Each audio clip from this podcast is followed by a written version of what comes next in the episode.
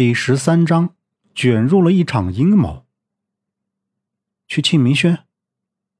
杨木本想把握在手里的这幅残次品画直接丢给孟莎算了，可是，一想就这么直接给他的话，他会不会认为是我们弄坏了画呢？然后让我们赔钱，那可就惨了。从啤酒厂出来，周震他们俩就商量了一番，洛伊带回来的那幅赝品画。足以以假乱真，避免再招惹什么事端。再说这么晚了，他们还不回去的话，洛伊肯定会担心的。周震眉毛一挑，似乎就明白了杨木的意思，开着那辆黑车穿梭在北京五环朦胧的灯光下。孟莎看着他们两个，心里也是有些嘀咕，因为自己和他们并不熟悉，但对于今天他们二人见义勇为的样子。心知大概是遇到了好人，但是表姐说过，在男人面前不要被他们纯真的外表和那些甜言蜜语所迷惑，所以警惕是不能松懈的。杨木望着车窗外，看着路边飞跃而过的星星点点的灯光，不禁叹道：“这偌大的北京城，竟隐藏着无限的危险和无数的未知。”突然，车窗上的玻璃。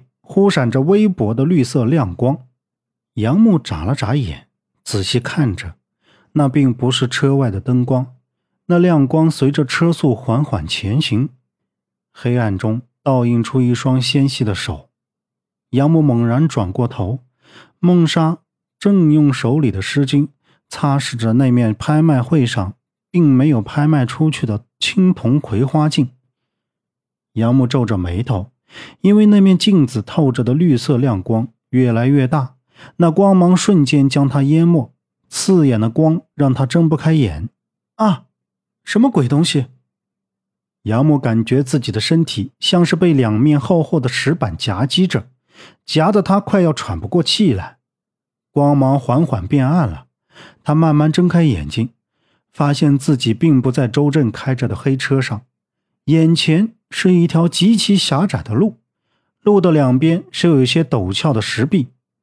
杨木慢慢的抬起头，这两边的石壁并不高，有两米左右，光线是越来越暗，看不清上面都是什么。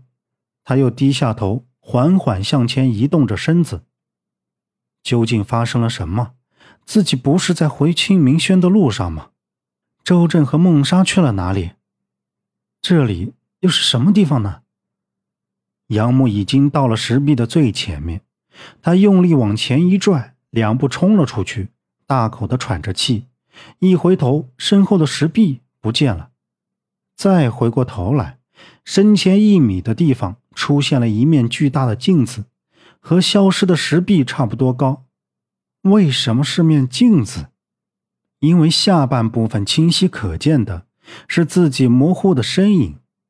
镜子表面绿色的物体像山丘盘旋在表面，杨木惊恐地看着那面镜子，他长吁了一声。就在他想要看个究竟，刚要迈出第一步时，镜面忽然晃动了起来，上面绿色的山丘也开始抖动了起来。